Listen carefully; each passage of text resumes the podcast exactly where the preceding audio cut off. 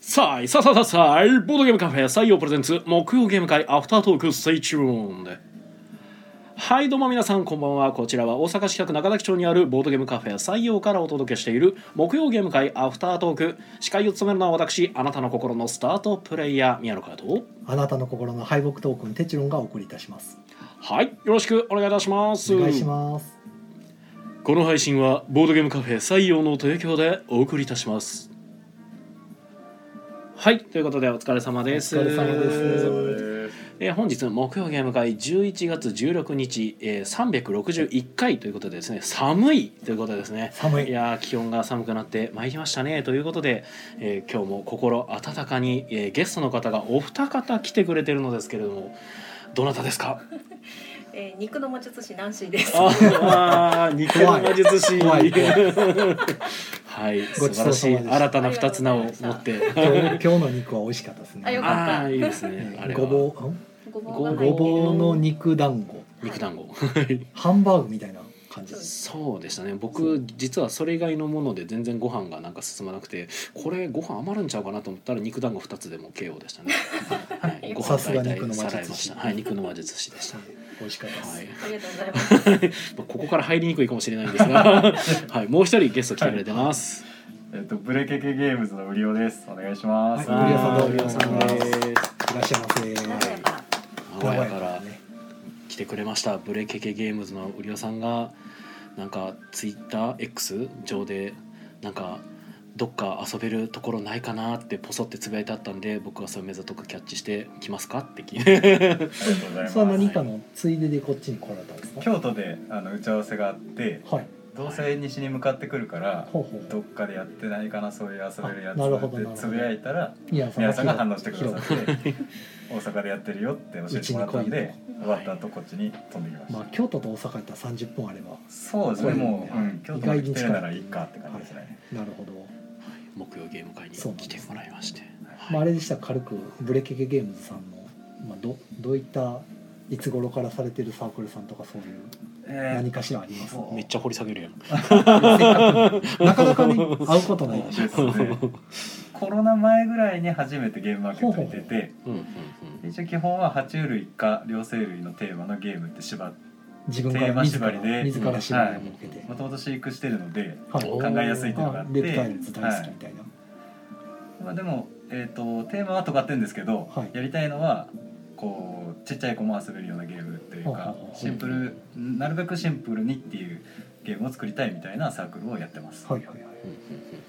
じゃあコロナぐらいから活動されてる以前はボードゲームはえっと、それより前は7年8年ぐらいずっとやってたんですけどももともとボはいードゲーム結構さボーれドてゲて、ームは好きでちあの子供たちっていうか親子とかに、えー、とボードゲームどうですかみたいな活動を逆にしていてあーボードゲーマーっていうよコりロはナの時にきっかけでなんか作ろうみたいなコロナ前にゲームマーケットも行ってみようかなせっかくゲームなんかこあうそれま行でじゃあ行ったことはったことなかったですすもう本当に海外のゲームを、えー遊ぶメインで、はいはいうんうんゲームマーケット行くのに交通費結構かかるんで、まあまあ、あの普通にあの名古屋だとバネストさんとかそういうところで買ってれば、はいうんうん遊ぶ分は全然事足りるかまら、あそうですね行かんでいいでしょと思ってて。うんうんまあ、でもさすがに行くかって言ったらみんなすんごい面白い面白そうに熱気がね紹介してくださるし、 お祭りですもんもうみんなボードゲーム好きな人こんなにおったみたいに なってあじゃあ僕もそっち行きたいなみちょっとた輪いのなの中にで入ってみたいなみたいちょっと作ってみるかと思って申し込んだのがちょうどコロナ前でではいはいさあ作り続けていくぞって頃にコロナに入っちゃってうん2作目の時にコロナにガツンと入っちゃってはいはいはいそこでちょっとスピードダウンしちゃった感じですけどまた戻ってきたって感じですね。はいそうですねあの時期に始めた人たちが多分一番しんどいんですよね、なかなか作ったけどゲムマがなくなったりとか。そうなそうそうそお魚うが2回中止になったそうもうとうとうなくなりましたからねうん。前回来てくれてたイカガヤさんねイカさんのイカガヤさんなんかもやっぱ大阪活動してはったんで現場大阪がポンポンって飛んだりしちゃったんでどうしようってなってたりはしてたんでういんやよくぞ生き残って、ね、今日はここに来てくれてますはい、はありい、はいがとうございます。じゃあちょっとゲーム会の話についても触そうれでますしょねうか今回は13名の方にお集まりいただきましたありがとうございます、はい、ありがとうございます遊んだゲームはシットン、シットシット犬ポーカ犬ポカ犬ポカー、えー、大宮バウ、大宮バウえーインディゴ、インディゴえーマウンテンゴミマットゴミ3は多すぎる三はすぎるどっちでもないのそういうタイトルみたいになって吸る。血鬼と聖女吸血鬼聖女カッコカリ カはッいリカえーポール・バロンッコバロンサベッジボーサルベージボールえーゲーム・オブ・チップスゲームオブチップスあれこれでも入ってないおもしかしてなんか入ってないやつああるカエルキャッチャーみたいです入あほんまやはいカエルキャッチ入ってない入ってないじゃな いですか皆さんほんまやかあの入ってない上にな多分なあの写真変えてないわしまブっレたケケゲームズさんのゲームが入ってないじゃないですかカエルキャッチは、えっと、カタカナのカカエルタカナのカエルにまるまるっとカタカナですあ全部わかったはいはい書いてきます。カエルキャッ チ。すいませんえびっくりマークびはつけ入まりますすかあ今くつきます熱く一個一個勢いがねはい一個ですでこんだけのゲームを遊びましたはい入ってなってたのに写真を撮っあ、はい、写真撮ってない、ね。写真をは変えたいつものですねい。頑張り宮野ますさんのよ。方に向けたのに。あ、マジで受けてくれたんですね。すいません。はいこれ今何をしてるかというとツイプラツイキャスのはいあのこうラジオを見てはる人に向けてああーの写真の画像を1枚だけ出せるんですよあーでこれが出てるで毎毎週このゲーム会やったよっていあなるほうど証拠じゃないですけどなるほど上げてるるんですけど選手のまんまやったっていう写真が でよく突っ込まれるんですよ、へ毎回カシャンって言われてます。はい、わかりました。ただ上の方しかちょっと映らなくて申し訳ないんですそけうそどう。大丈夫ですまあそんな感じで、えー、と最初来られてた方たちにまずシットの方、まあ、たまたまちょっとなんか、あのドイツにあの旦那さんが行ってるんでうん。なんかゲーム買ってきてもらおうと思うんですけどみたいな話やってて、うん。言ってたでね。できれば日本で売ってない珍しいやつとか言い出したんで、まあ、アドゥルングとかなかなか日本で買えないですよっていう話をしててアドゥルングシュピーレっていう、まあ、小箱ばっかり出してるところがあるんですけど、まあ、そこでたまたまうちがちょうどね最近手に入れたシットっていうゲームが、まあ、面白いですよっていう話で、まあ、向こうやったら3ユーロぐらいで多分中古だと探せば売ってるんでって言ってただ日本で輸入しようとするとまあ4 5千円になるからバカらしくて誰もやらないっていう のがあるからっていう話をしたらまあなんか連絡してましたね。であすでゲームも遊び方がだから日本語訳なんか当然ないんで分からんっていうからじゃあ遊んでみますっていうのでリクエストいただいたシット最初に出して、まあ、面白かったって言ったんで、でその後は犬ポーカーですかねうん。はい、イノポーカー。犬ポーカーとやっていただきましてーと株券さんが今度、はゲーい。ムマーケットでまあ頒布する予定のはい。 「おうミャオビャオお、ミャバン。バウ」えー五三五のやつでしたっけ。これは535っていう株券さんの、うんまあ、カードゲーム大富豪系のカードゲームがあって、うん。それの、まあ、韓国語版リメイクみたいなうん。感じでイラストも完全にサイさんかなあうん違うあサイさんこっちはこっちは大大坪さんですねごめうんんなうさい、ん。こっちは大坪さんがリメイクあの混在してる。アートワーク をね全部手掛けられてこれはサイさん、これは大坪さんってそやうつ。 2つ出してる んででもう一つ韓国語版であのうん歌舞伎さんのあの作るメイ店、メイク店。はい、作る店の韓国版でメイク店っていうのが出るんですけど、うんそっちはあのサイさん別府サイさんがアートワークされてて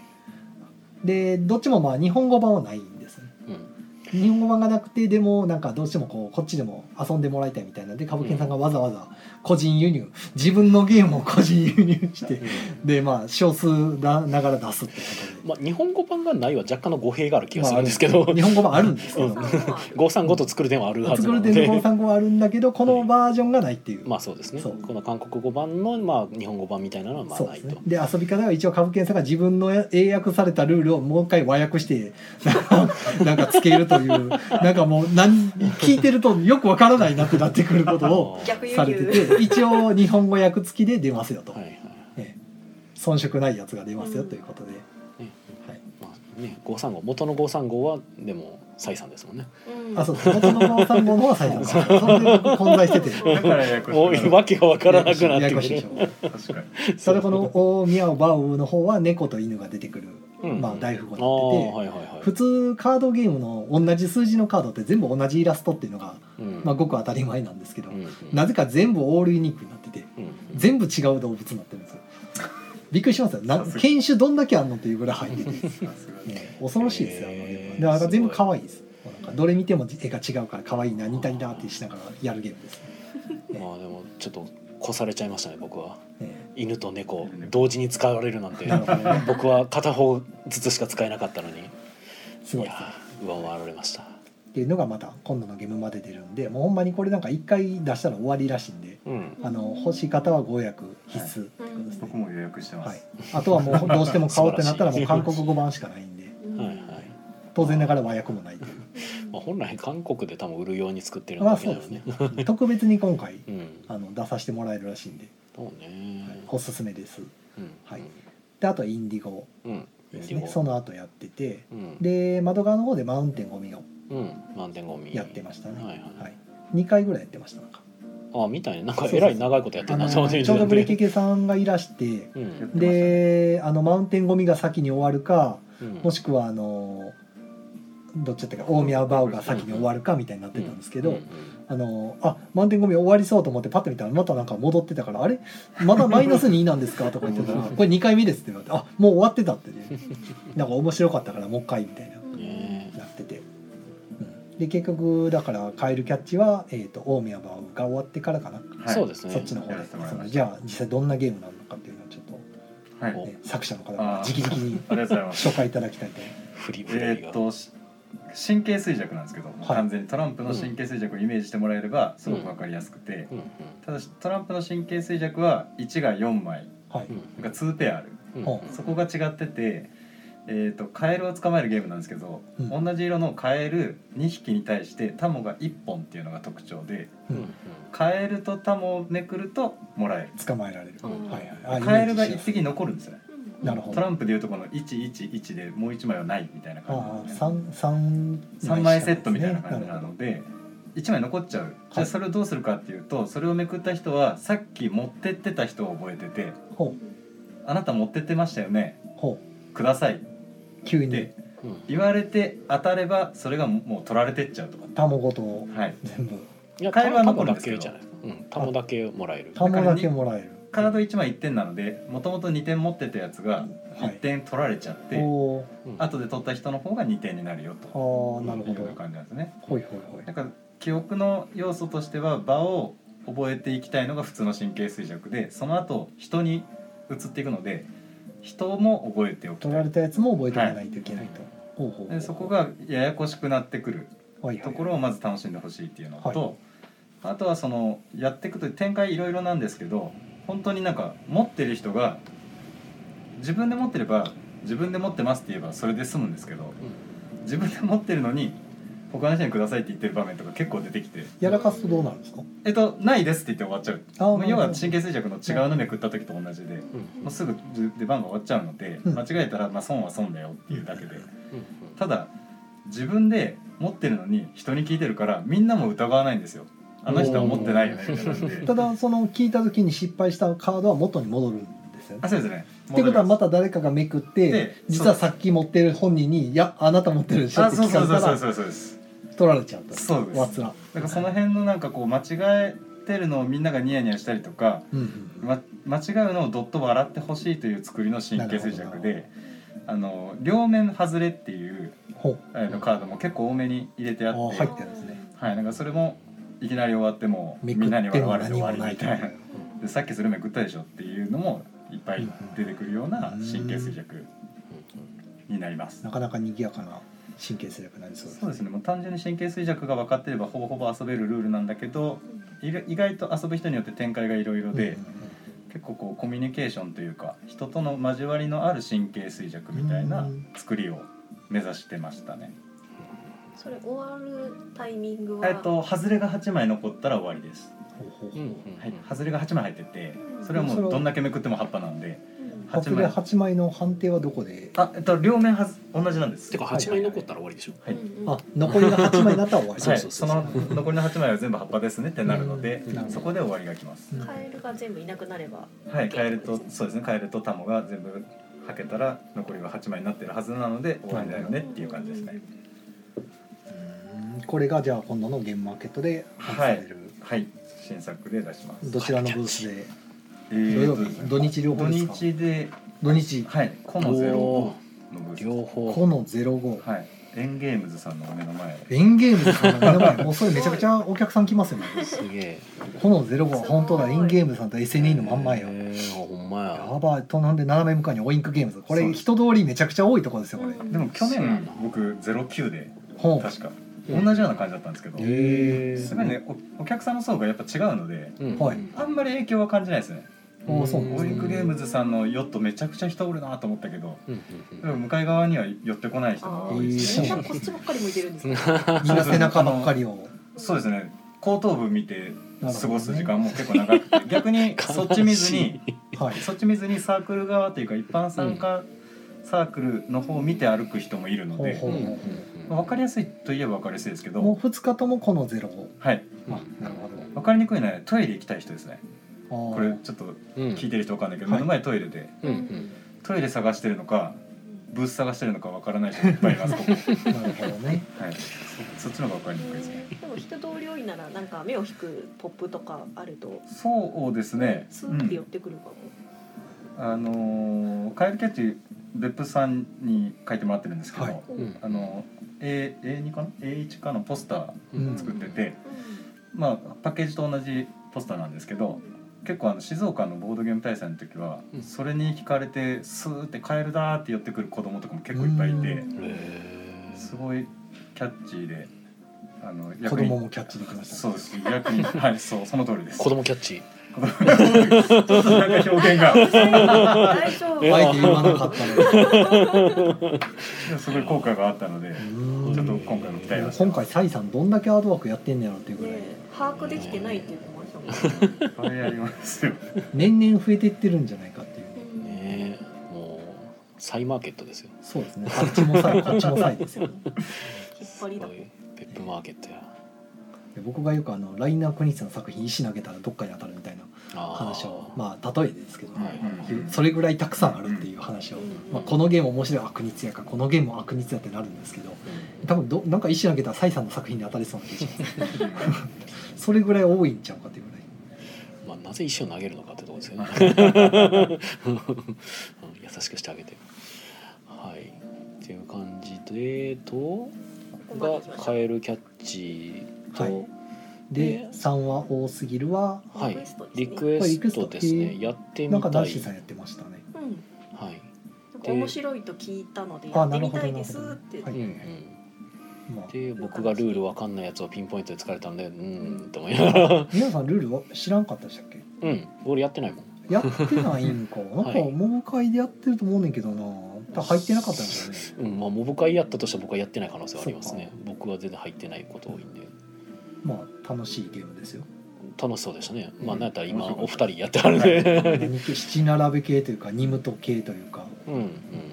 ああいう系のゲーム引きこもごもそう。が発生してそうでした。もうさっさと7種類集めようみたいな人がいないとすごい苦しい感じになります ねしんどいしんどい早く取って死んでくれって、そうそう適度に苦しまね苦しめられるみたいな感じ、はいでもやることはやりねカード出すだけなんで、もうなんとかなりそうだけどならんっていうところが良か手ったです札が死んでる最後維持するのが大変なんでね、うんはい最後だって3色しか残らなかったです 私死んでる ひどいせめて6色残ってたら5点もらえるのが3色しか残ほらんないとって手札死んでたんでことはマイナスがえらいことになってるってことですかあでもギリギリプラス点で終わりましたギリギリ出す点でやっ一桁でしたけ最ど終ボーナスもらった人っていま したいなかったでですすよね た地獄絵図じゃないそでうす自か分でしたみんなダメでしたねそうそうまあ、楽しいゲームですよねあれねへーで吸。血鬼と聖女カッコ仮過去仮は聖女と吸血鬼これはにするかはい吸血鬼と聖女にするか、今ねどう検討中ですけど、うんなんかね僕現場チャレンジのゲームを出すのか出さないのか。どっちなんだいっていう謎のアンケートだけを残して ツイッターになんか謎のアンケート出してましたけどほうまあ出せるなら出したいというところで今改良に改良を重ねている最中です。なるほどはい、ゲームマ秋に出るはずポストカードポストカーチドゲームマチャレンジチャック袋ゲームとしてポストカード10枚で、まあ、500円ぐらいで頒布できたらええかなとャレンジポ思ストカード10枚分の値段で結構500円超えいかないですねうわ行かないよ そうなんだそんな別にポストカード10枚で500円うんいかないんですけど、そうかはい、そうかポストカード別に1枚で収める必要はないんだゲームマチャレンジってまあソフそトうカーでドすがメねインだったらはいいいのかまあ、なんだ究極別にポストカードさえ使っていればいいぐらいのこと書いてましたけどね、はい、レギュレーションは確認した真ん中にポストカードを置いて周りにいっぱいゴテゴテコン,あ、ね、コンポーネントが当たっていいわけですよ、なるほどまあ、ただそのポストカード使わんかったらまあさすがにあれですけどあまあ、スタートプレイヤーマーカーとしてねポストカードを使ってるみたいなでっか いーまあありなんかなでもなんかおまけ程度に入ってるやつはやめてねみたいなの書いてたあと思いまなるほすよど、ねメインにしろとうんまあメインなんかは知らんけどカードゲームみたいに70枚ポストカードでもいいんだへまあいいいいはいまあ僕なんかそうなんで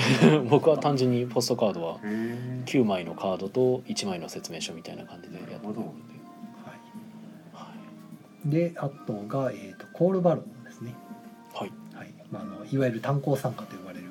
単行参加ボードゲーム、はい、昔の、ね、クラマーとキースリングのゲームなんですけど、うん、あのキックスターターでねこれあの炭鉱参加をなんかデラックスなユニなんかいい感じのアートワークにしてうん、出し直したいみたいなのがあったんでそれに昔蹴ってたんがようやく届いたみたいなうんで昨日届いたからまあ今日広げてみようみたいなうんで出してみたらあの説明が一通り終わったところで「私9時半で帰るんです」って言われてそれは最初に言っていただきたかったなってのでく説明が終わったのが9時15分やったんですようん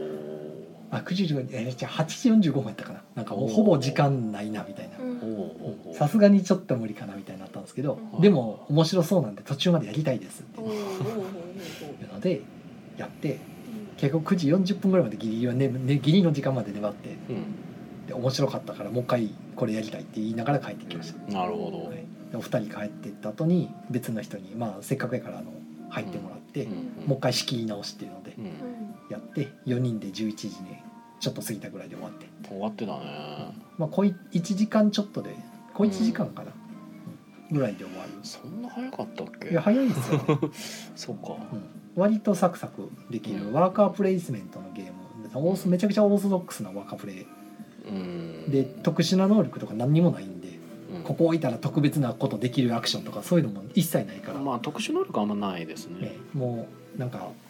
炭鉱の中に潜って鉱石をトロッコに積んででエレベーターに乗っけて上に持ってってうん注文書の上に石置いたら注文達成みたいなエレベーターアクションエレベーターアクションをひたすらするだけのうめちゃくちゃシンプルなゲームでただ得点計算が結構こう工夫があるんでんはめちゃくちゃ悩ましいですあれどれ取るっていうのがでワーカープレイスメント特有のあのこ場所の取り合いが結構激しくてで同じ場所も置けるんですよ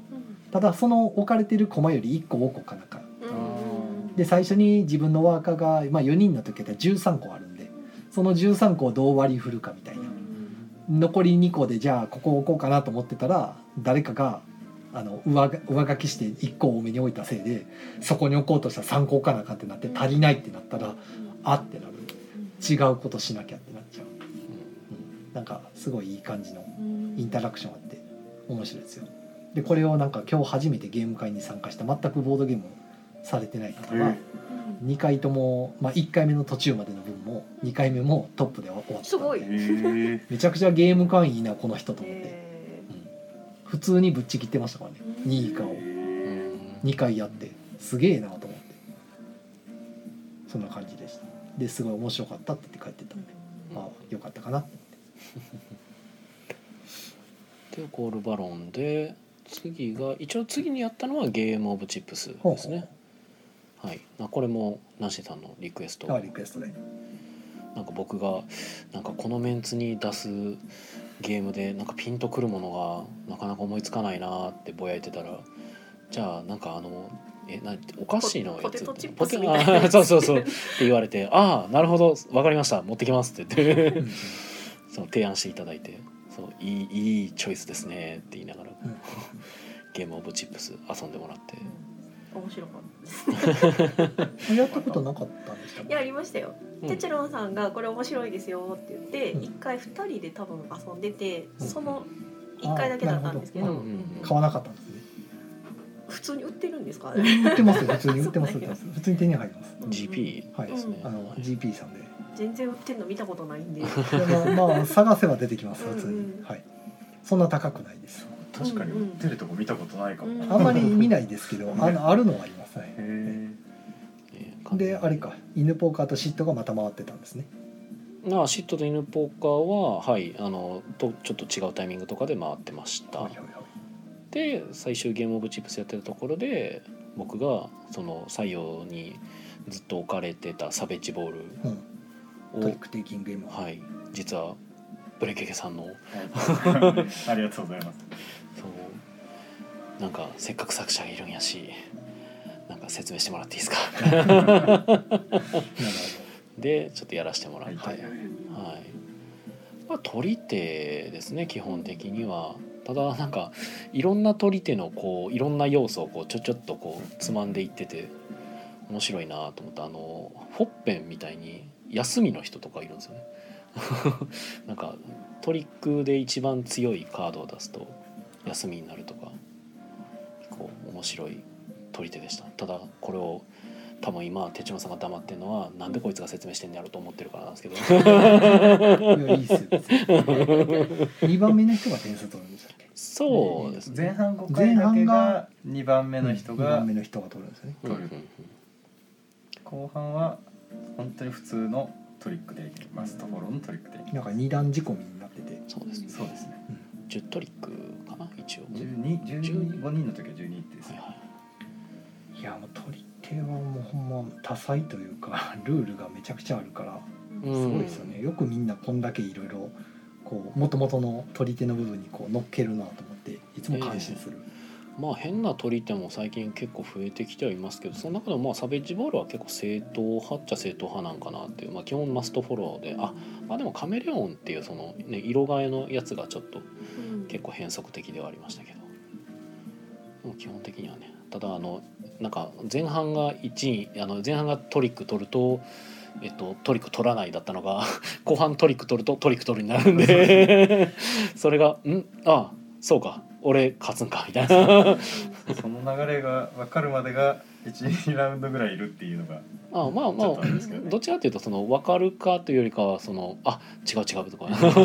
せやって思ってなんか別にそれが面白かったですけどね、うんなんかやっぱその味が変わるというかゲーム中に、ね、まあ僕勝ちましたしね負けたいのに負けれないっていうゲームも今回も例に漏れず取り手めちゃくちゃ出ますねいやめちゃくちゃありますよね取り手も出るしなんか大富豪系も結構出るのかな多い多いですよねはいでポーカーも結構出るのポかーカーねな確か、うん、なんかえらいそのいわば古典ゲーム というかあのもうベースのあるうんカードゲームがえらいたくさん出るんやなと思って売れたいってことですね七並べ系はあんま出ないですねなんかうーん流行が来ないというかうん七並べ自体がそんなに人気ないからかなあのいや七並べだ ったり、まあ、豚の尻尾だったりこう、うんカード並べていく系、ラミーとういんううんうか、んあんま見ないなと思ってあんまメジャーじゃないからかなこうか次の次のウェーブですかうねんそうですねやっぱ基本的にはみんなが大体遊んだことありそうなやつですよね大富豪とかまあ取り手はちょっとあれ別としても大富豪とか、まあ、ポーカーは最近ちょっとなんかあの若い世代になんかポーカーブームなんか来てるとかいう話があるらしくて、まあ、僕はなんかあの作ってから聞いたんですけどあそうなんやって 全然知らんかったけどはいでですね実は30分が、 はいえー区切りの時間になってまし延て長のコインまでも十分いただいてますけど、はいコンティニューコインいただいてますがコメント全く読んでないの申し訳にそうですねコメントを読まずに今30分経とうとしてるんで、まあ11人は11人の8人ぐらいは逃げられちゃったんでね、ええとシムさんが「いいさいいさ」えロンメイさんが「さーい さあな何」 なだから、え何のー、リゆレうつーーさんが「こんばんは」こんばえんはー、、そしてなずなさんとそのあさんのコンティニューコインありがとうございまはいあす、りがねとうございます、そなさんがいる、そのえさんー、イカさんが「どうしよう」ってなったりしましたはい、どうしようってなってたりしました、はい、コロナああ禍コロナ禍のやつかそうはいはいはいでえー金さんが「こんばんは」こんばんは、えー、なずなさん「カシャ」カシャこれ写真撮った時ですねそうですねえーシムさんがあ「えー、カシャカ」シャはいえー貨物車になってますね、はい貨物車で椎名さんがコンテニコにありがと うございまはすいありがとうござい園ま田さんが「すいつか行きたい木曜ゲーム会」そうですねあのいつでもいつでも園田さんならあのサンダーバードに飛び乗れば、 ね、いつでも来れますから、はいはいうん確か大阪隣って言ってたんでうんそうそう乗り換え一回は実質近所乗り換え一回で金沢の隣って大阪ですからね、はい、いつでも来れます大そうなんやえー、島さんがこんばんは。えこんばんはー、長澤さんが、えー、イラストがオールユニークになってるゲームは両芸率高い。ほううんおーイラストがオールユニークはそんなないと思うねんけどまあまあテラフォとかまああーなるあほど。比べるところすごいな。いきなりテラフォまで行った。いや何があったかなと思ったらうんそれが出てまあ、あきんたまんで、りかまあその TCG じゃないけどそのなんなんでしょうねそのアースとかねカードゲームは確かにオールユニークはあるけど、ーうんあの普通のなんでしょう15分ぐらいで遊ぶカードゲームでオールユニークはあんまりないんちゃうかなって気がしますけど、ねで、えーっとロンメイさんからもコンティニューコインありがとうございます。で、ロンメイさんからカナスタリメイクはよということうでんね。カナスタまだ誰も手つけてませんから、うんねまあなかなか舞いないからね。はい、え金さんコンティニューコインありがとうございあまりがすとうございます。えー、なずなさんゴキポとかはい。ゴキポもでもだって8種類やけど8枚あるじゃないですか同じカードがううんん、ねオールユニークじゃないですよあれうん、うん、いやあオれールオユニーークルであすれよ。オールユニークですねあ違うの違うの。カエルの絵全部違ったあり全部違うんですか、はい確かそうそ違ううの気がしまはずですよ。はい。うんポそれーはズそがう。ポーズが違う違うとかうん全くこ構図も違いますよね、うん、あ犯違人うをんだ踊るとかああーー、確かにオールかな一応そうかなか。あまあ確かにだったっけ探偵が探偵いろいろいたといましたっけ、うんそうか探偵カードそうかペンギンパーティーのオールユニークはねなんかちょっと変えてるってやつなんですよ ねそうですあねのペンギンカーティアなんかあのコンパチ感がお大宮版はそういうコンパチじゃなその部分だけ変えたとかじゃなくて全部違うっていう、うんまあコンパチでもすそごもいそんやけどもね犬種から違うみたいな、うんもう全く違うみたいな話なんではいはいはいいやそうですね全然話変わるんですけど、はい今日国津屋の誕生日やなと思って、ね、あななるほどんか見ましよく覚えてたまねいいやや今日ね母の誕生日なんですよ あえ同じ誕ー生日なるほどじゃあもしかしたらどこかで出会ってたかもしれな出い会ってたかもしれないクリスどマうスいやうねどういうこと誕生日同じですねたまたまなんかあ どっか会うかで,、もしれないですどねっかで誕生日イベントやった時たまたま2人ともそこにいたかもしれないです、ね、ー逆だったかもしれね えはいなるほどななるほどなはいはい何がなるほどかわかん ないですけ どせやなまあそ れは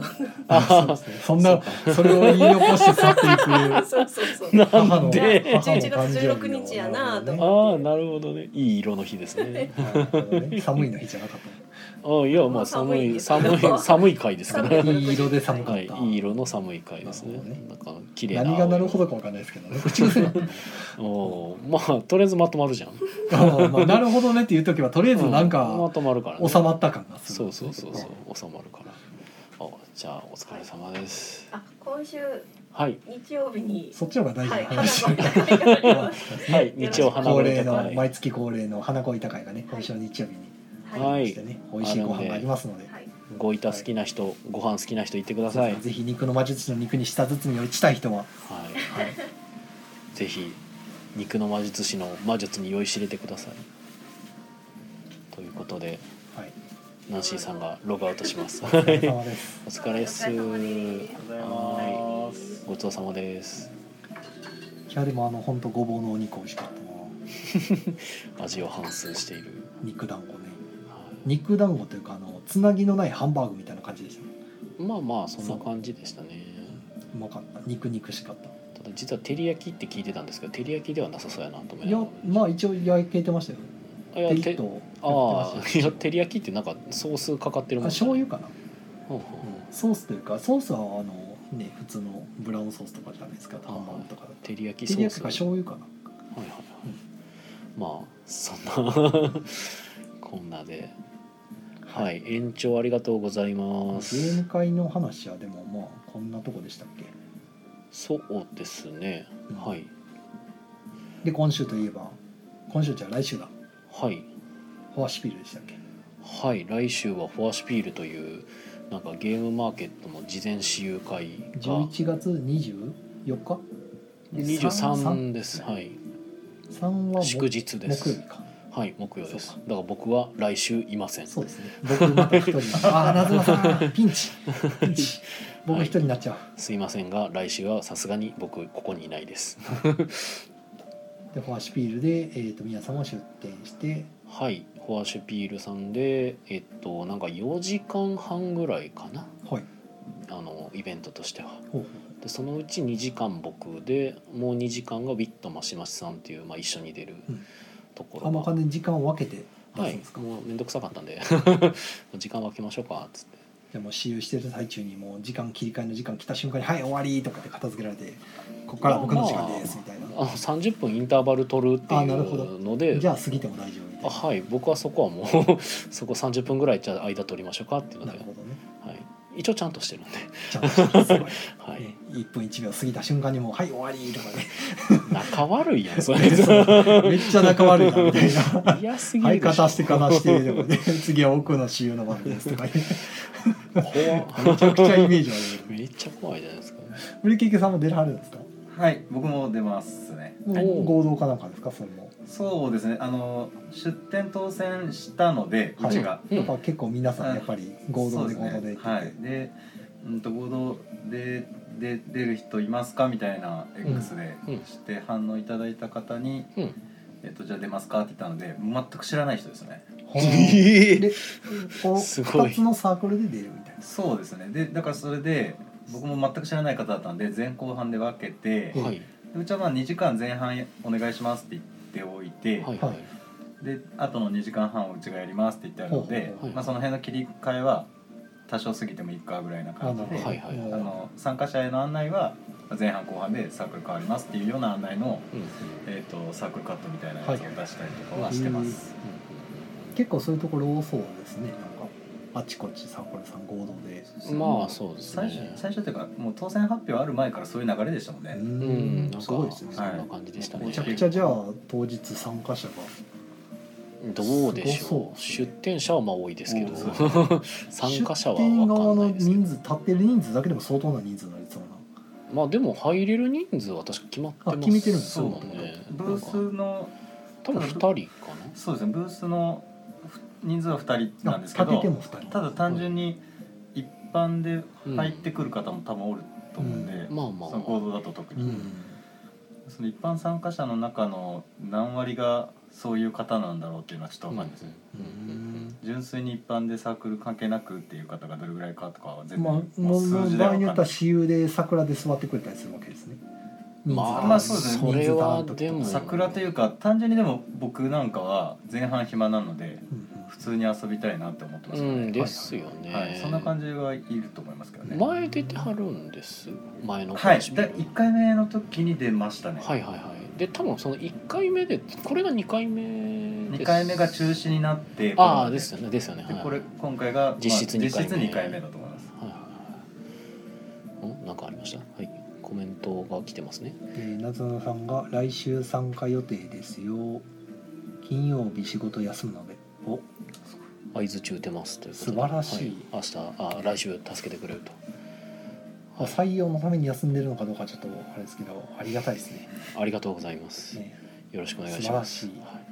僕はフォアシュピール行ってきますああじゃあそうかこの一択夏野さんがちょっともうインストで買ってきて回してくれるんで。あ素晴らしいカナスタ立ててくれるカナスターから、 マレーシアマージャンから、ラミーキューとかね。あーそうですねだからフォアシュピール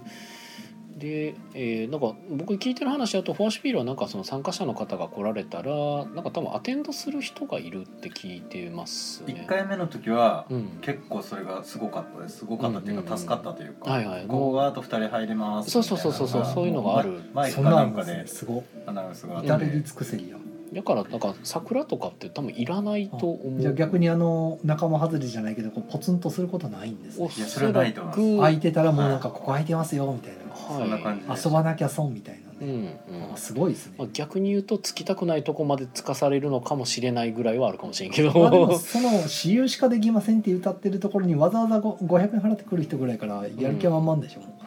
まあまあまああるま程度はあ、もまあ、目当てのゲームとかに座れるのかどうかについてはちょっとよく分う、かってないそとこれはろねですかね。無理やったらだって暇するぐらいだったら座ろうかってなるかもしれないし、そういう目当てのゲームとかがあってくる人がいるのかとかは僕も初めてなんで分かんない第です1けど、回目の時はうん予約みたいな感じ取られてるサークルさんはいましたねおお私有の予あ約時間大体時間わかるじゃないですか、はいはいは終いわはるい時間がはいはい1枠目がこの人2枠目がこの人みたいなもうやってはるい方は見え何ますうそれすごいまく回ってたかどうかまではちょっとわかんないですけへだどって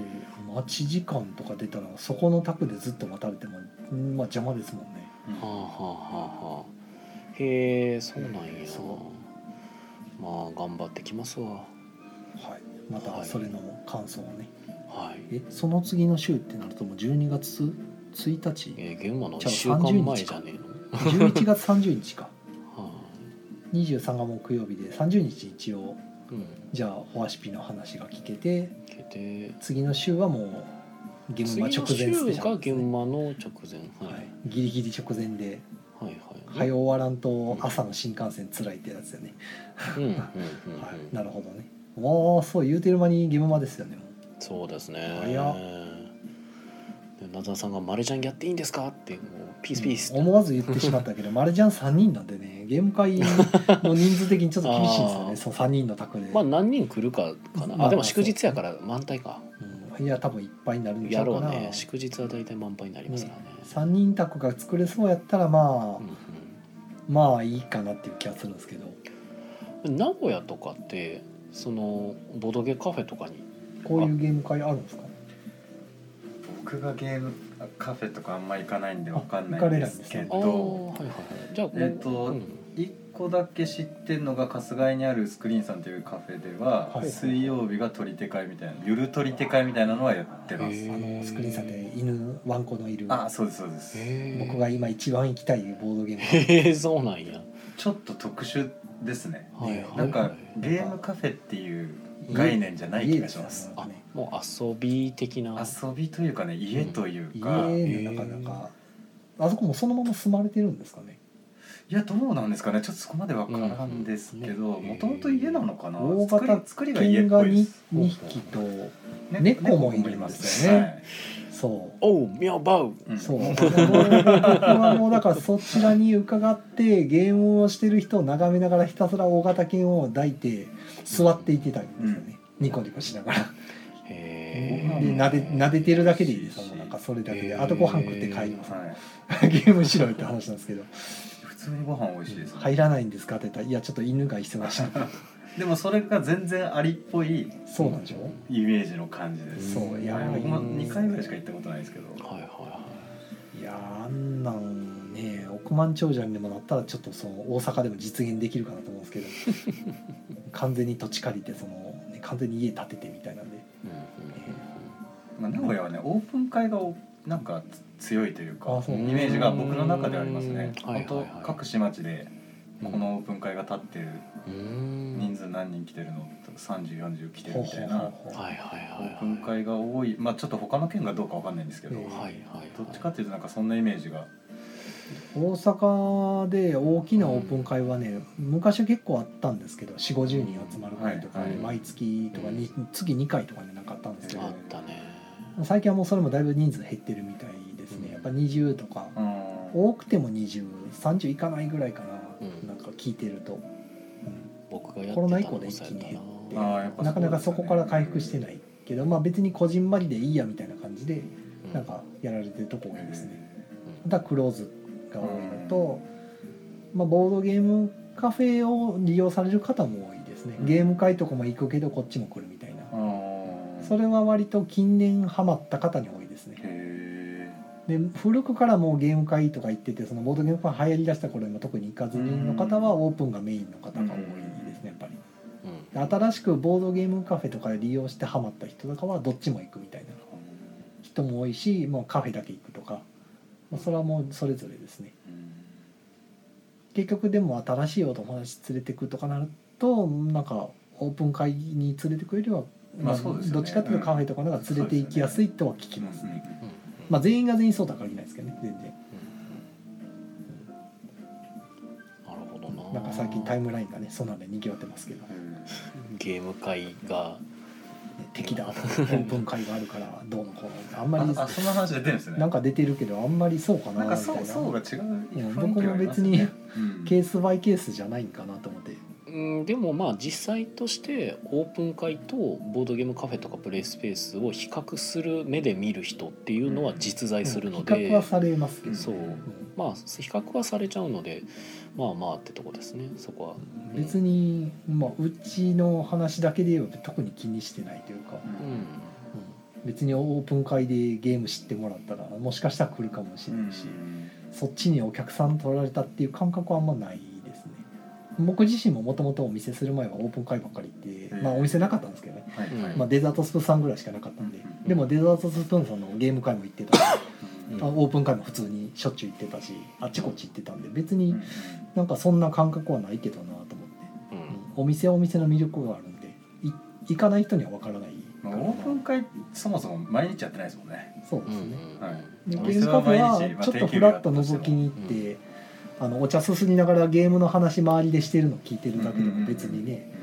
そういう日常っていうのはすごいいいんちゃうかなと思うんですけど、うんうんあの別にボゲームができなくてもっていうう、んうん周りがボードゲームの話で盛り上がってたらなんか何も知らん居酒屋で一人だけするよりは全然僕はうんうん自分の性に合ってるなっていう、うんゲームのゲームマの話できた方がよっぽど有意義じゃないですかなんかと思うんですけどそういう利用の仕方もあると思うんですけどね。うんうんあの遊ばなあかんと思っててまあ損したと思うかもしれないですけど、うええそういう人はいます、まあ、時間の使い方ですよねそこはねなんか余裕のあるなしとかもあるんでしょうね。まあまあまあお金かかるのはそれは確かにそうですけどうん割とだからあ、まあ、僕なんかはあのカフェ巡りとか好きやったんでんあー喫茶店とかでコーヒー飲んで、まあ、いずっと時間過ごすとかだらだらな特に何するわけでもないんですけどそういうのは好きやったら別にそのカフェにお金落とすこと自体特に損したとは思わないうんで、んうんまあ別にどっかのボードゲームカフェ行ってあす全く昼間に平日昼前って誰もいないじゃないですか、大体、まあ、お店の人とちょっと喋れただけでも、まあコーヒー一杯飲んだらまあ十分かなっていう考えの人もいるとは思うんで、うんまあまあそれぞれじゃないんかなと思って 思いますけどねはいたまにこういう時事ネタに触れたりもし ます。は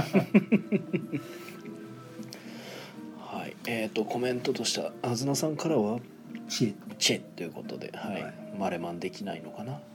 イカさんからはオープン会をコストで考える時点でナンセンスということで まあいるよ、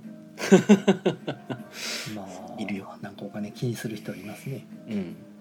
まあ、オープン会の参加費すら気にする人もいますし、昔僕はオープン会やってましたけどで手帳さんも来てたりしてましたけど昔モブ会っていうあれなそれこそ何回やってたかな100回はとりあえずやってて200いったかどうかぐらいやったかな月に2回やっててずっと5年近く多分やってたんですけど、でコロナでもう面倒くさくなってやめちゃったんですけどまあでも まあその頃からなんかまあなんかお客様みたいな人がたまにいたのはいたんでなんか僕は別にその儲けでやってたわけではなかったんで別にそんな、まあ、あの場所借りるお金をみんなでカンパし合っうて、ん、みたいな感覚で、端数が出たらまあ次に回すぐらいのうん、だから僕赤字になってやめようって思ってやってたんで、参加費も500円とかでしたもん ねはい500円別にでやってました。そのこれを高いとは思わんけどなみたいな一日遊んでるしっていうので、うんただまあ500円でそのお客様なつもりで来られたらまあ困りますよね、そうそうそうそうまあ、全員で協力して、まあ、例えば椅子並べるとかもあるし、うん片付けもあるし、うん名札とかねいろいろ受付もせなあかんしてるよ主催側は結構いろいろ気使うことあるのにうん500円でお客様ずらされるのはちょっとってなりますよね、うん正直ちょっと協力そういう的にはなってほしいなとか感じでしたねで出禁にするしないとかも出てくる んで 問題ね問題が発生したりもするんでいやーなんかストーカー問題とかねうん出ましたからね いやーめんどくさかったよろずや楽団さんがお店はボードゲーム以外の魅力がないと難しいとは思いますねあとはリッチうんそうですねあのボードゲーカフェに限らず、まあ、飲食店とかも何でもそうですけど立地がもう僕の中でほぼ全てですねもううんまあそうですねまず立地まず立地がないと人来ないし通ってないし、あの路面かどうかっていうのだけでもかなり違うんで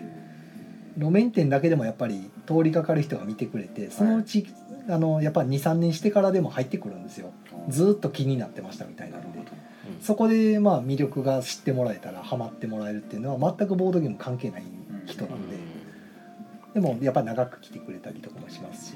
だからね、まあ、よく雑居ビルの中とかねあったりするお店も多いんですけど、うんあれは結構しんどいんやろうなとは、まあ、見つけようと思わないと見つからない場所にあると知る人ぞ知るとか口コミでのみとかしか来ないんでうんよほどその店になんか影響力がねもともとあるとかあのゲーム会の巨大なゲーム会の主催者やってるとか例えば100人規模集まってますみたいな人があのゲームカフェ始めましたやったらそれはもう宣伝効果抜群なのうでんそら来るやろってなるんですけどそうでもなかったら基本もう立地がほぼですねもうまあ、その点で言うとあれですよね確かバネストさんもあれ路面でしたよねお店としては、ね、そうですねまあ路本当面にね突然現れますけどね街中街中ね急に出ますええあれもやっぱパイオニアですよねその点は。えーっとコメントでなずなさんからは気遣いの量が少なくて済むから私はお店の方が行きやすいということでね。あまあ不特定多数の知らない人と始めましたは難しいんかもしれないですねオープン会話、うん、やしまあもう行きつけのお店ってなるとまあ行きやすいは行きやすいよね。まあ、そこら辺はあのオープン行くぐらいあのゲームに植えてる人たちはもうそこを乗り越えてくるんですようん、どうしても遊びたいっていう一日がっつりとことん遊びたいっていう人はまあそっちに行くしうんあのゲームカフェに来るカジュアル層とかで見てるとやっぱり1ゲーム終わった後次のゲームまで割とインターバル挟む方多いんですよ、はういんうん雑談したりとか、だからなんかそのボーリングとかカラオケとかでもそうですけどこう歌ってずっと歌いっぱなしの人もいればうん途中やっぱ休憩する人もいるしっていう、うんまあ、そういう過ごし方の一つみたいなんでゲームカフェ利用する方多い、うん多く僕うちのお店の話ですけどね、多く見られるんで、まあ、店によってはもうがっつりゲーマーばっかり集まる店もあればうん多分ずっとゲームしてるんでしょうけどあ本当にそレれジぞャれー、ねうん全然レジャーの一つとしてボードゲーム遊びに来るっていう感じ。もういてはるから、うんまあそっちの層を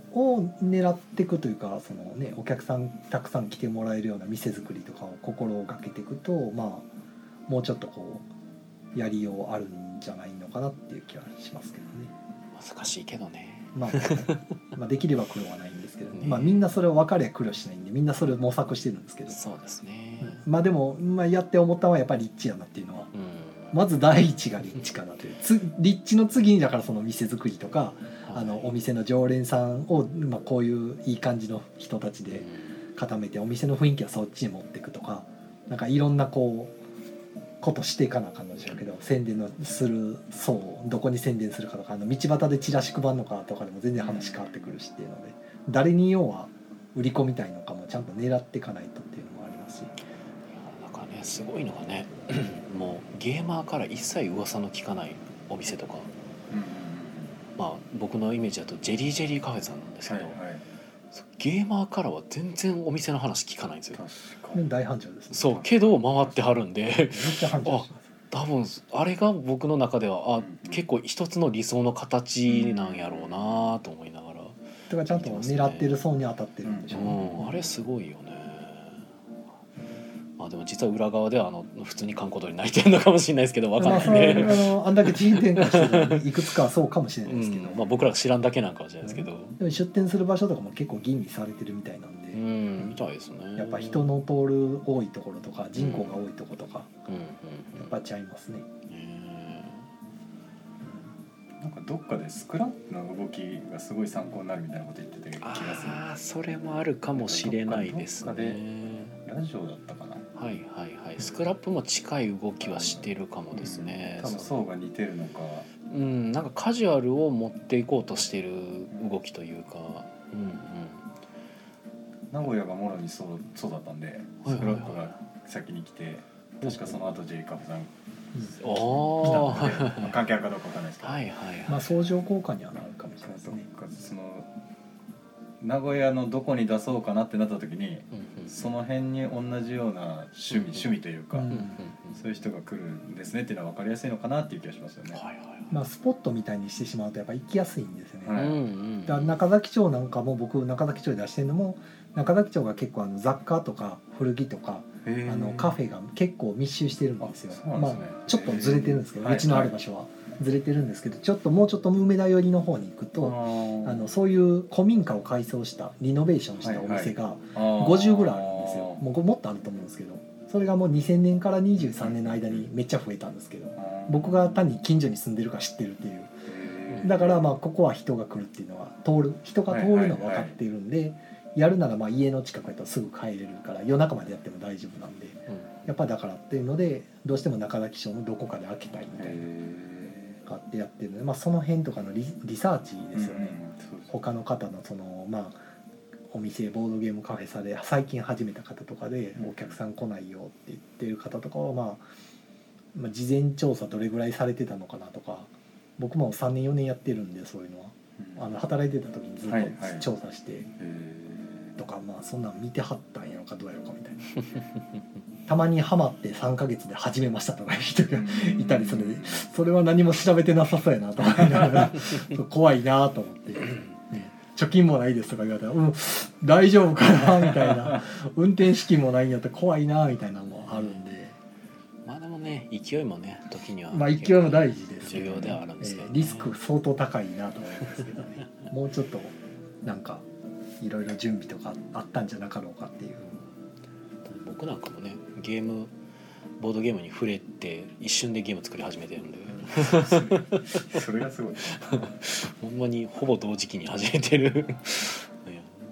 なんかやっぱ勢いだ大事やなと思ったりはまあでもゲームはゲームを作るのは別に なんかそこまでの元ではかかんないんでねやろう思ったら。はいということでまあそろそろお時間ではあるんですあが宣伝ですねはい宣伝今週のごいた会はない時やったかなうん、ない時土曜ごいた会、ははいいあのいいね一応この終わりの5分ぐらいで告知を宣伝をするんですよ。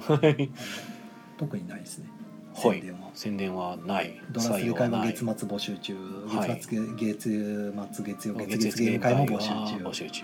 ぐらいです何やるんですか？えー今回は何やったっけボードを広げるゲームでやってるなるほど。ちゃうかったかなまあ月末の月曜にもゲーム会をやってまして、そうこの木曜会みたいな感じそうで。だね月末の月曜だけやってるっていうね、うんえー、と月曜日にしか来れない人とかもいたりするんであそっちの人向けにちょっとやってみてて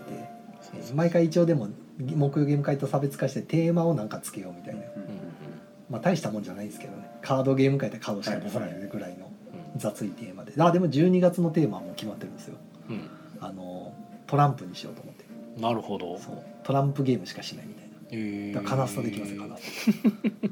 あさっきからカナスタカナスタって名前が出てきてるのは、ちょっとそういうゲームが一応あるんタでそすうよトランラミー系のトランプゲームがあってはい。あの5000点取ったら勝ちなんですよ五千 点。そう5000点で1回のゲームで、まあ、100点200点からあの下手したら1900点とか取れるんであのめちゃくちゃ点の動きが激しいからちょっと楽しいんですねなんかトランプゲームってまあ言ったら結構ね昔のゲームが多い中でも、まあ、結構今でも通用するような面白さっていうのが結構あまある、ルールもシンプルでうん同じ数字集めるだけなんですごいいいゲームです結構変なゲームですよね動きがね何にも略してないんですか？カカナナスタスタっってていいううあの調べたら出てきまへすーあそうですカタカナでカナスタは出い、ルてきます、ール出てきます、はい、出てきますちょっと専門用語が多くてうろたえるかもしれないですけあそうそうど フリフリーズだったっけフローズンフローズンかだったっコけールみたいななんかよくわからん単語がいっぱい出てきますけどまあまああの遊びまあ遊んでみたらそんな難しくないでうすん、まあなんか感覚としてはそうですねなんかまあラミー系なんですけど、うんうんなんかこうなんかポンってヒットするとなんかジャックポット出てくるラミーみたいなうん蓋を開くとめっちゃ手札がガバって増えてラミーめっちゃ揃えられるみたいな感じのゲームでそうす。ラランがなくてあの順並びなんていうのあのすなんだっけなんていうの数字のこう並び順みたいなのがなくて同じ数字しか出せないんですよはいはい。ひたすら同じ数字をあの集めるっていううん7777とかあー8888みたいうんなで集めた数字で点数が決まってるんでそれぞれでなんか一時その捨てられてるカードの山をごっそりもらえる、まあ、タイミングがあってそれをもらうとそのもらったカードから全部自分の出してる数字に全部つけれるんでものすごい点数になるからジャックポットほんまジャックポットみたいな感じそうそうそたうだそのうまく決まればですけどね決まらなかったら別に大したことないんですけどねそれをチーム戦でやるんです よあー面白 いそれをチーム戦でやるからちょっとおもろいですねチーム戦ってなると急に面白そう味方が味方がつけてあげるとかってこうやっててあーもう終わらせに行く終わらせに行くみたいなもうちょっと点数稼げるからもうちょっと頑張れよみたいな感じでやってるうちに相手のチームが急に終わらせたりとかしてってていうなんかそういうゲームですねなんか聞くだけで面白い2デック使うんですよしかもうんトランプ2つデック使うんで54108枚か裏面一緒ってことですか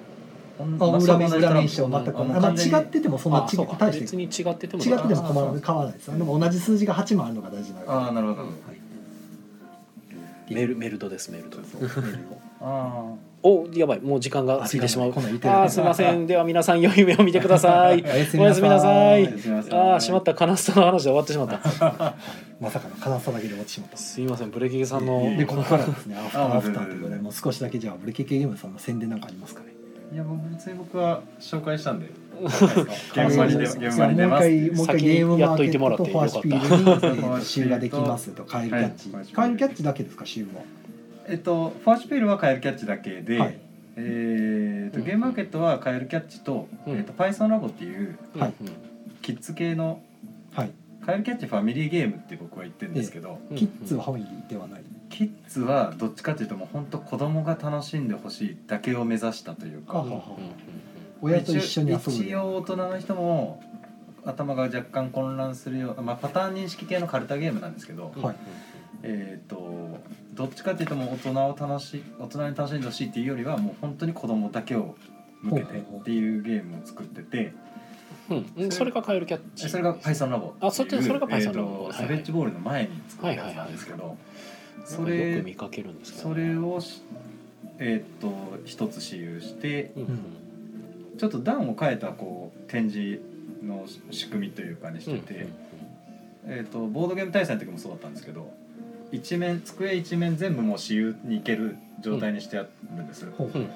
なので高い側でカエルキャッチ、うん低い側で Python ラボみたいほうな、ほうほうんその両方は私有できるようにはしようかなとは思ってます、うんうでカエルキャッチの方がゲームマーケット価格で2000円2000円うんうん Python ラボも2000円で差別ゴールだけが2200円なんですけど2200円でうんうんうん2200円めんどくさくないですかいやちょっとね2500円にするのはちょっと高すぎるなっていうのなるとほなんどかおつお釣り返すのが大変からみんな割と500円刻みで、そうでですねうんでもちょっと差別ゴール2000円は厳し絶対無理だったので、ええまあはいまはあいはいまあでなんか2500円にしちゃうと今度あの委託に出す時にうんとんでもない金額になるじゃないですかあーカードゲームなのに。うんうんでそれはダメだなと思ってお店に出た時が2500円になるようにしようみたいな考考え方としてはうんなるほど2200円まあでもサビージボールはもう手持ちの在庫だけなのでうんもういあ家にあるだけおおな釣りがのそでこまでんなには困らない今回もそこまでは出ないかなというかあもうサビージボール本当にありがたいことにほぼほぼ海外に出ててうんおーあのブースで出してもはいはいはいほほぼ転売転売じゃない転 送先海外の人って本当取り手好きですよね。そうですねあの謎謎の謎の場所に運ばれるやつですよね。そうあのなんかなんか同じ収集いっぱいあるけどねこれそうそ最うそう初でよく分かんなかヨっーたロッパは本当なんかあれ取り手というかカードゲームが主流なんやなと思って。うーん、そうなんかね。まあでも日本もそうですけどなんかトリックテイキングっていうだけで調べるっていう人いますけど、うんまあ全部買うっていう人はいないにしても、うんそんなにいないにしてもやっぱ調べるって方多いしもうこのサベージボールについてはうん、あのイラストが、うんまず鳥さんのですねまあ長谷川鳥さんもうで本すよね当質はいいししかもテーマが、うん、あれアメフトチックじゃないですか、はういん、後で気づいたんですけどやっぱアメリカの人たちうん、アメフトめちゃくちゃ好きなんですよきっあとうーん、だからもうぴったりすぎるんだと思います取り手だし、うん、アメフトだし、はいはいはいうん、アメ正確にはアメフトじゃないんですけど、うん、うん、アメフトだし、まあ、アートワークも素晴らしいし、うん、まあ、それは取り寄せるでしょうみたいな感じで多分取り寄せてくれてるのかなっていう感じですよね。これサベッジボールのイラストに関してはなんか、まあお願いしたっていうか長谷川鳥さんに、なんか依頼する流れというかなんかどう流れはいう経緯やったんだろうと思って。単純にうん、その最初に僕がさっき言ったあの一番最初にゲームマーケットに一般の参加して行ったうん、うん時に、頭の中はすんごい失礼な話ですけど、うんうん同人と言われるやつのレベルは低いに決まってるぐらいの感じだったんですよ、はいはいはいイラストだろうが、うんうん印刷の質だろうが、うんうんルールの仕上がりだろうが、うん海外で荒波のに飲まれてうんうん来たやつの方が面白いに決まってるぐらいのつもりで行ったんですけうど、んその時に、えー、とポンプ消防隊ああーはいはいポンピア確かそれが出てたんですけど、はいだったそれを見た時にあれこれ海外のと一緒やんみたいになって 誰が書いここんなのかこれこれって日本のかってなっあれて海外うんそうですねでなんかあれもすごい海外に似せて売そってたんですうよね。和訳つけてたやつでしそうそうょそうわざわざあの日本のゲームなの に和訳をつけてそう海外から輸入しましたてみたいなうんそうですまずそこで知って、はいはあいやって日ました本ねの方でもはいはいこんな風に絵描いて普通に海外のと見た目全然わかんないぐらいなうん世界なんだなともう本当僕落書きぐらいのゲームが出てると思ってたんですよ 本当にあのはいはい実際に見に行ったら全然違う世界で、うんそういう人いるんだなすごいなと思っててでそのそれ以降やっぱみこうお追いかけるじゃないけどうんうんうんあ次はこれ書いてんだな次はこれ書いてんだなっていうので、うんまあ、要はファンですよね。はいはいはいでいつか頼んでみたいなと思ったんですうんうんいつか頼んでみたいなっていうのでトリックテイキングによく携わってるっていうのはなんとなく分かってたので、もうここ一回トリックテイキング作ろうと思ったからうんうんでさらにちょっと考えた時にあの暴れ暴れん坊なんか国尾くんわかりますか、国尾くん国の、尾君ははいいあ国尾のくん大運動会みたいわなかります、はい大好きあんなようなこうんうんう乱暴者たちが暴れ回るスポーツはいみたいなイメージだったので、うんはい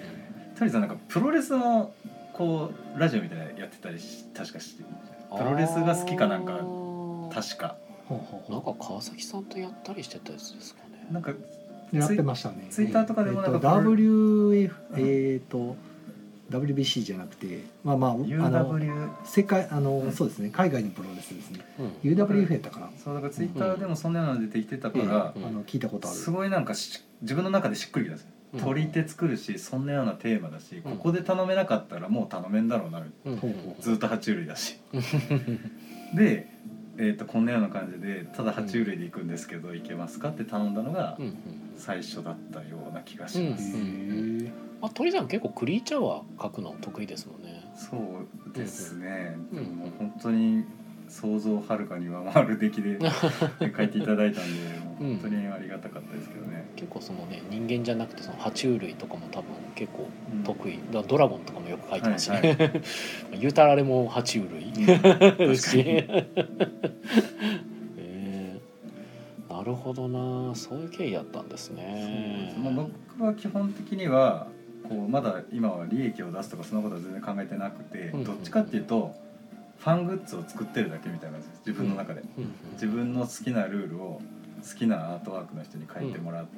たら自分の家に売れ残ったとしてもうんうん好きな人が描いた絵がたくさんあるじゃないですかうんまあ そうですねそうそれそれでいいっていうか、まあ、もちろん全部完売させたいですけど、そういう人に描いてほしいなっていうのがあるので、うんうんまあ、その流れで別府さんもうんうんカエルキャッチのベッドさんもそう、うんそんな感じですよね。いいですねなんかそういうそういう気持ちでゲーム作りたい なでもいいずなっとこれだと続かんと思うんで、なかなか難しいとまあまあ思うんですけど。まあまあでも普通に本業がある人だったら別にいいのかなという気まあも、本業がある人がねあの、 うんまあ、いわゆるその同人活動をうんうん趣味ではい。やってるう。うんのはん、別にそれやったらあかんってことはうない、うんん。全然いいと思いますよ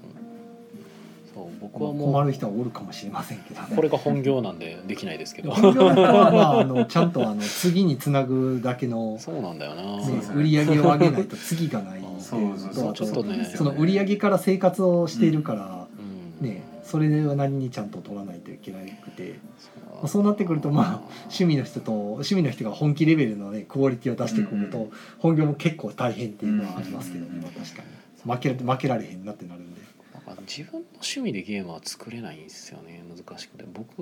なんかあんま言ったりはしないんですけど多分僕が趣味全開で作ると売れないんですよ。こういうのにならないってことです ねはい、こういうのっ別ていにうか可愛いやつが僕の趣味ではなく可愛くしてたらまあ安定するかなっていうそのいろんな人が買いやすいよねまあ、って動いう、物が一番まあ無難ですもんねそうそうそうそうなシステムというか中身的にはどうなんですかなんかどっちかっていうと僕は、えっ、と7あどっちが先だ7をンテッドボンバットでしたっけ7がそうですねが長崎ですねあたりから宮野さんを知ったんですけど、はいもっと前から多分作られてると思うんですけど、はいはいはいはい、 7とかそれ以降のやつってうん、シンプルじゃないですか言ってもまあまあまあ比較的シンプルなんだけど、はい、しっかり面白いみたいな感じじゃはいはいないですかはいはいねはいそれ自体はなんか作りたいやつなんですか、まあそうですねあー基本的にはシンプルイズベスト、うんうんうんまあ、一番最初の少女作なんかもカード2枚で遊べるレースゲームみたいなのやってたんへで。まあ、あの未だにあの、ね、そのゲーム持ってきてこれのどこが面白いのか説明してほしいんですけどって一回言われたんです けどええと思ってなんかもらなんか渡さ渡されたからでそのマニュアル読んだ時に俺こんなこと書いてたんだみたいなんで、 はいまあ、多分今遊んだらさすがにまあ面白いかと言われて微妙だと思うんですけど、うんまあ、その時はでもそれでいいって言って出してたんで。まあ、なのでシンプルなんか最初に多分触れたゲームのいくつかにやっぱシンプルでめっちゃいいなと思ったゲームも多かったんでやっぱ影響を受けてるゲームってやっぱスカルとか、はいはいまあ、やっぱゲシェンクとかも好きですし、はいはいはいなんかシンプルなのに考えさせられるっていうのがすごくなんか響いたんで、そこはやっぱ影響を受けてますねシャハトとかコロレットとかですね、はいはい絶対こいつ性格悪いやんと思いながら なんちゅうゲーム作るんやみたいなあーですやねること単純ですもんね今上がっタイトル上がったやつって全部そうなんで本す当よやること単純ですそもんうね入力をとりあえず簡単にっていう誰でもだから誰でもできるが結構キーかなと思っててで趣味に寄せると誰でもできるから外れていくんですよね、で結構趣味に寄ったのはもしも勇者がいるのならとかは結構ああれは趣味に若干寄せてます桜田リセットカードゲームと かに桜田リセットカードゲームはあれ別に趣味に寄せたわけではないよ 外れてくやんなんかこうんていうかあれはオーダーに頑張って従った結果なのうでなんか好きやねんけど なああそうですねあれはなんかすごくその作品再現を頑張った結果まあなんだろうゲーマーじゃないと遊びにくくなってしまうかもしれないですねなんか楽しさをゲームから探し出すようなゲームにしがちになっちゃうんですよ趣味に寄せると、はいはい そのどうこんなゲーム作ってみてんどうみあたいなあーなるほどそうただそれってえ何がおもろいんか分からんのですけどみたいなんで見られたりも結構してで猫ポーカーも結構それになりかねないなとは思ってたんですけどたねだ幸いでも出してみたら意外 に受けたっていうでもえ一応そ賞賛はあったんですけど、はいはいあのこれって結局なんかもともと猫ポーカーのなんか趣旨としては邪魔ができるみたいなのが結構テーマでで僕実は嫌いなんですけど邪魔って。はい人を邪魔するのはめちゃくちゃ嫌いなので、けどそれが楽しいって言ってる人が一定数いるっていうのになんか気づいたんでちょっとそれを自分なりにあなんか作ってみようみたいな自分が不快にならないぐらいのこう妨妨 害ゲームみたいなんであれは組んでてなので結局合わない人にめちゃめちゃ合わないんですけどあれも。うん、すごく不快っていう人もいるみたいなんですけどねまあでも受けてるみたいでありがたいですけど、うん、面白いですよねこれ犬もまあ面白いと思うんですけどねこれ犬の方が割と普遍的な面白さになってるかなという気もしますねあ猫は逆に遊びましたあうなんだ今日遊んでもらいましたね、めちゃくちゃ面白かったですうんありがとうございます猫も遊ばれてるんですね猫もはいあの静岡で買わせてもらあっもうて全然違うゲームになってますもん同じカードそ同うそじうカそーう ドね同同じじカカーードドにに見えるけど全然違 う同じカード設定が別に猫ポーカーのカードで犬ポーカーが遊べ遊べなくはないっていうまあ頑張れば遊べるけど まあ遊びにくいでしょうねカード構成全く構成一一緒緒ですかあれ一緒です全く一緒で違うゲームなんですすごいまあ遊べなくはないけどカードにあの得点書いてないからわからないそうですねちょっとプ辛いレでイすねシートがないとわからなないちょっと辛いまなあまあそうですねでも同じ構成なんでこれ一応逆はいけるかな、まあまあある意味なんかすなんかもうねそうですよね何も知らん人からしたらようこんなん作ったなっていうう な、んただカード構成一緒やからって言っても「あのおーすごいですね」って言ってくれるのは多分作ってる人たちだけなんでまあまあそんまなあまあまあまあどうでもいいそう実はねだからまあまあまあそこは、うん、なんか分かる人にだメけカ分かニっッてクもらスっ好たきな人からしたらなんか全く同じ構成のゲームって似たようなゲームになりがちなんですけど、うんうん全然違うゲームになって全る然違うよねうんで別にどっちも面白いんで、はいうん、なんかそうですねもうフリーゼみたいなことしてるなと思っていまだに思い出すのがね猫ポーカーを出そうと思ってた時にこっちの方が面白いって言われましたからね 犬犬ポーカーのあーまあ元になってるドラフトポーカはいはーの頃から、猫よりこっちの方が絶対面白いみたいな言われて好みが綺麗に分かれてうん言わんうん分かるけど言わんでくれよと 今から俺この猫出してくねんからみ たいなことは思ってましたね。確かにで猫科の方が遊びやすい気がしましたね僕ははいはいはいはい感覚としてまあそうですね犬の方はちょっとなんかうんゲームゲームしてますねそうですよね、うん、なんかそん得な気が点しましたね点数つけたりとか猫ポーカーの方が遊びやすい何もいらないんで別にどっちが良くて悪くてっていう話ではなく感覚としてそんな感覚がありましたね、どっちかというと犬ポーカーはなんかこうちょっと大行な遊びになっちゃってるところもあってまあそれはそれで満足度は高くなってるかもなんですけど手軽さがちょっと薄れてるかなってぐらいですね、犬派猫シ派ミヤンさんのシンプルなゲームで言ったら、ね、あのドンクラーベとかねそうですね古いゲームですけど、昔作ってました名前は聞いことあるはい、もうもうないんでねものが世に世に出てないんではい、僕は面倒くさくて割作とってカなードい1枚防ぐだけっていう、ううんんなんかお題カードとどんぐりを伏せるっていうなんかこの自分の伏せたどんぐりで取った宣言を達成できればいいみたいな一番大きいとか一番小さいとかなんかどんぐりの大きさが1から4まであって、はいはい私のどんぐりが一番大きいですって言って伏せてその宣言を取って本当に大きかったら点数が入るけど同じ大きさがいたらもうダメみたいな。ああなるほどなるほうど、ん、でもあの人大きいとか言って取ってるってことは一番大きいからじゃあ私は一番小さい方にしようみたいなところでお互い逃げたりするんですけどそうするとあの 私のどんぐりはみんなとバラバラですとかいうやつが出だしたりとかしてっていうあなんか読み合いのなんかすくみ合いみたいなあんでなどの論理パズルを読み合うみたいな、ちょっと脳みそこねくり回すような簡単なゲームなのにすげえ脳みそ使わされるゲームになってますねいや面白いですよあのめっちゃシンプルでまあ7とか作る前が一応まあでも夏メモかなその前には夏メモ夏でメモも出してますね夏夏メメモモはあのご存知ですかいや僕だからタイトルは聞いたこあそうとであするかあのかな夏休みを小学生に戻ってはい夏休みを過ごすゲームなんですよ、はいはいで紙ペンになっててあのカレンダーがある置かれてます、目の前に、はい真っさらな4週間何過ごそうみたいあなーはいで予定立てるんですうんよ、うんうんで毎週1週間ごとにデッキがあってそれめくるとじゃあ例えば海水浴はいはい出てきたら、じゃあうちの家族海水浴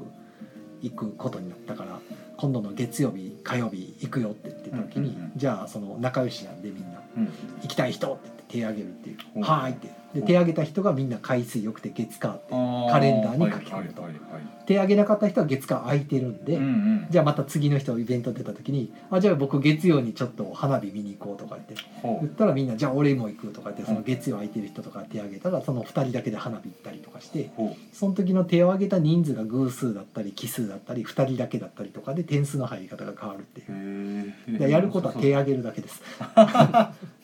うんまさかのでも絶対面白いでな終わる頃にはカレンダーが完成してるんですよ、はいはいじゃあ遊びまくればいいじゃんってなるんですけど宿題があってあー夏休みなん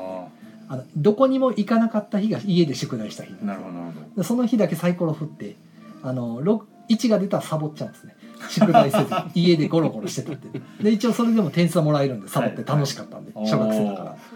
でも宿題したらちゃんと宿題ページが進んでって、うんうん4週間終わるまでに25ページ終わってなかったらめっちゃマイナス点食らうんでうん宿題できてないやないかってなって1ページごとにマイナス10点くらうでそうで意外とこの宿題がなかなか進まないんでやべえ終わらないってなって最後の方になったらもう俺宿題があるから行きたくないけどでもこれに参加するとめっちゃ点数入るから行きたいみたいなえ行ったねみたいいなやーめちゃくちゃ面白そういや楽しいですよこれをまあ6人までできるへのでえ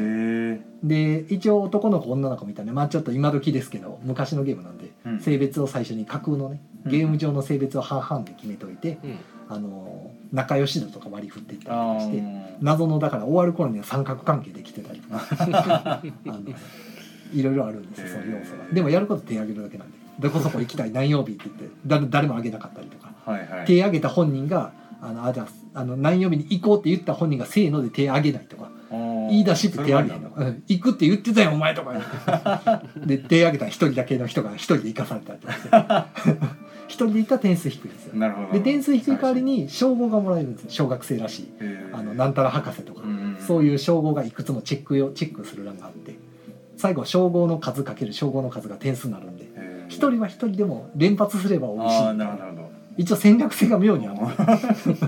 結構面白いどいや今話聞いてるだけでそう面そう白そそうう全然だからあのミヤさんの他の出してるゲームとい色が全く違ううんバタバタするゲうーム、ん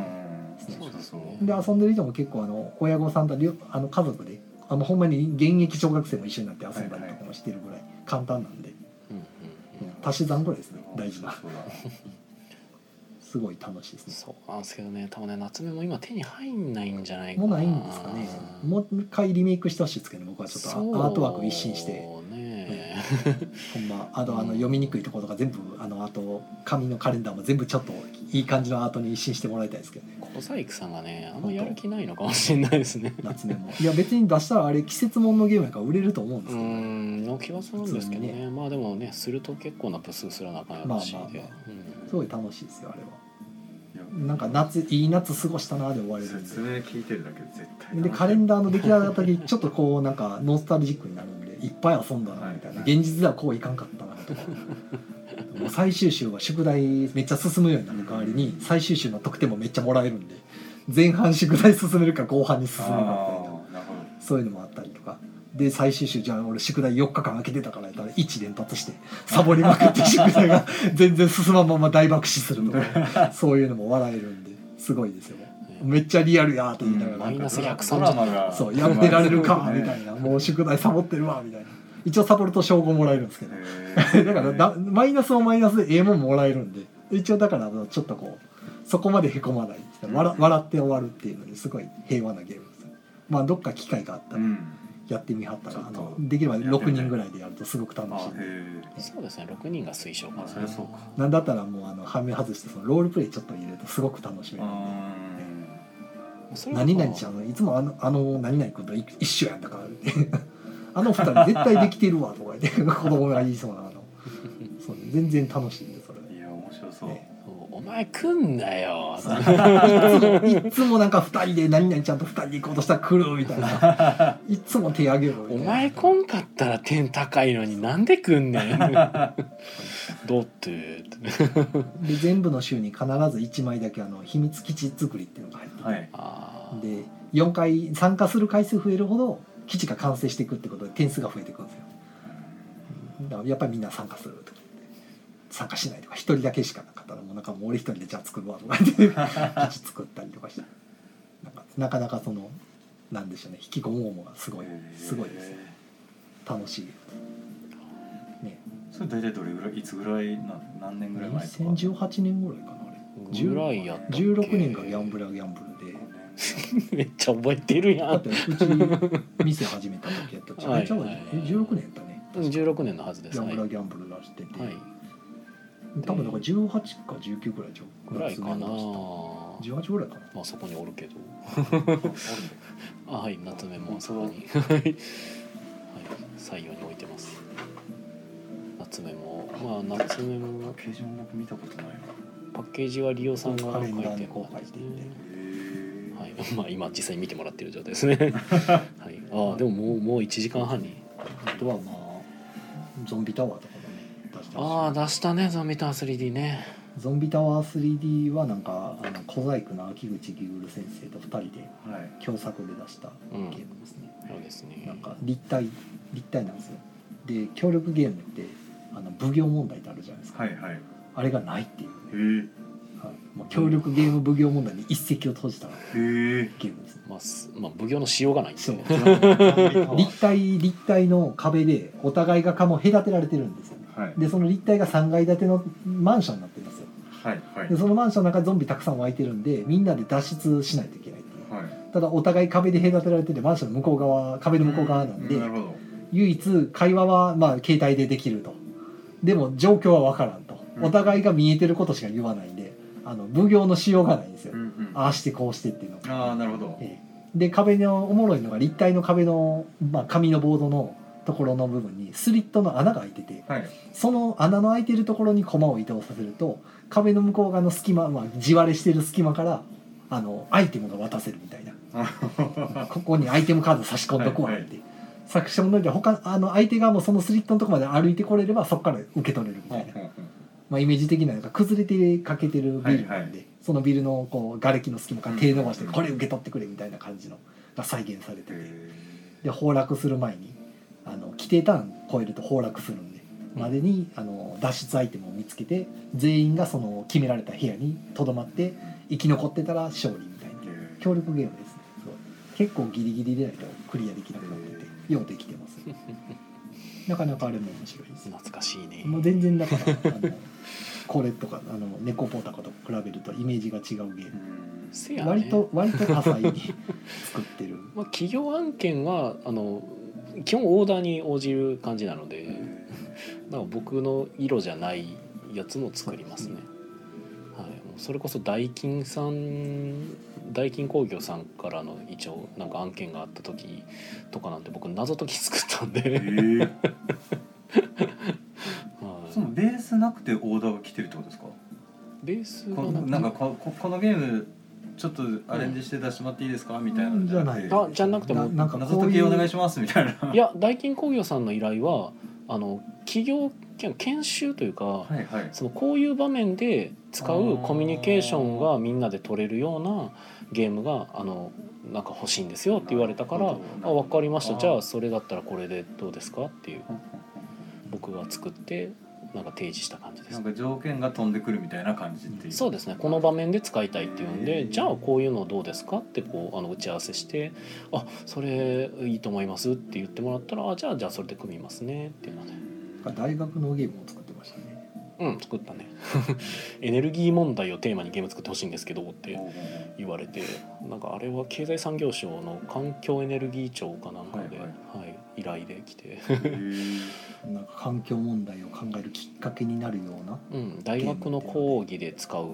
ーっていうあれ協力ゲームなんでしたっけうん、協力なんゲかーム、ねカードをもうめくもうだからゲーム知らない人たちが遊ぶので、はいはいうんもうほんまめくっていくだけなんですけど、うんどこめくるかを相談しながらやっててめくった結果でそれぞれのパラメータがめっちゃ動いたり減ったりするっていうう、んで規定の位置まで持ってかなあかんのですけどっていうでうん相談してなんか自分の能力を使うとちょっとそれがうんより強くなったり弱くなったりみたいなうんまあ、めくるというよりかはあのパラメータ割り振るだけなんですよ。 なんかどどのパラメータどどの分野をあのお金投資するとどんな結果になるかみたいなのがあのだからレガシーなんですよね。1回しか遊べないまあ別に2回目も遊べるんですけど、うんあのうまくいかなかったらもう一回やったらいいんで。いややっぱ火力発電は頑張って上げても環境汚染がひどいなみたいな。っ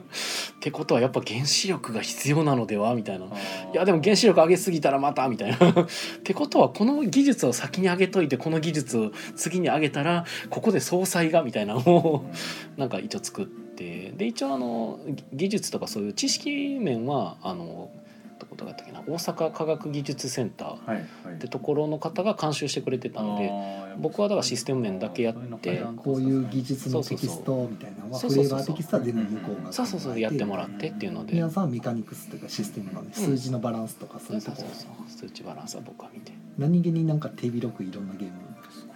作ってますね ていうのをやってたんですけど結局でも依頼が来なかったら食べていけないのでじゃあもう依頼が来なかった場合死んじゃうのでじゃあ自分の生命線を作ろうということでまたモブプラスを始めたりとかだから実際依頼が途切れちゃったので、はい、とかっていうのはあったりしますっていうのが実はあんまり喋ってないようなこともここで今喋ってます。割と多作で多彩ですよね。うん、でもやっぱりそれは企業からお仕事を受けたおかげですねそこでやっぱ僕がいろいろそれに対応するためにいろんな芸風をなんていうか出したというかそれこそやっぱ桜田リセットカードゲームっていうのを作った時に僕特殊能力が嫌いなので基本的はいにはあいのシンプルと真逆なのはいで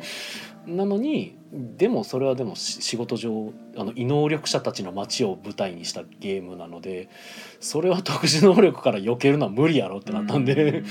じゃあもうねキャラクターをなんかそのイメージできるその特殊能力をそれぞれなんか入れたカードでラブレターみたいなことをさせてでいち早くデッキからしたら勝ちみたいな のようなゲーム作ったりしましたねデッキアウトするゲームですみたいなあれはなんか他にない感じで好きですけどねうんなんやけどまあでもあれももうやっぱちょっと自分で楽しさを見出してもらう系ゲームになっちゃってるんで、まあまあまあ自分から能動的にそうそうそう楽しもうとしないとちょっと面白みがわからないタイプのうん自動的に遊ぶ人にはうんもうなんか何がおもろいのかわからんって言われてもまあそうやねっていうあたー